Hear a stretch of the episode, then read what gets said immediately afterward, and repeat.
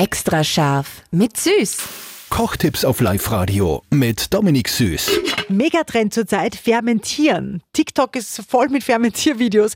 Also quasi Gemüse ganz einfach haltbar machen. Wie funktioniert das, Dominik? Du brauchst nur Wasser und Salz dazu und machst eine Salzlösung und da gibst du das Gemüse ein. Sagen wir jetzt mal Karotten zum Beispiel.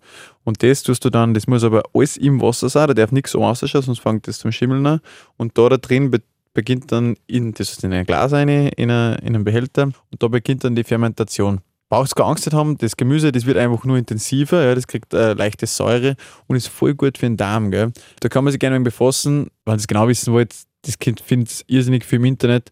Auf Fermentation kann ich echt empfehlen. Ist eine coole Sache und ist gesund und kostet nichts.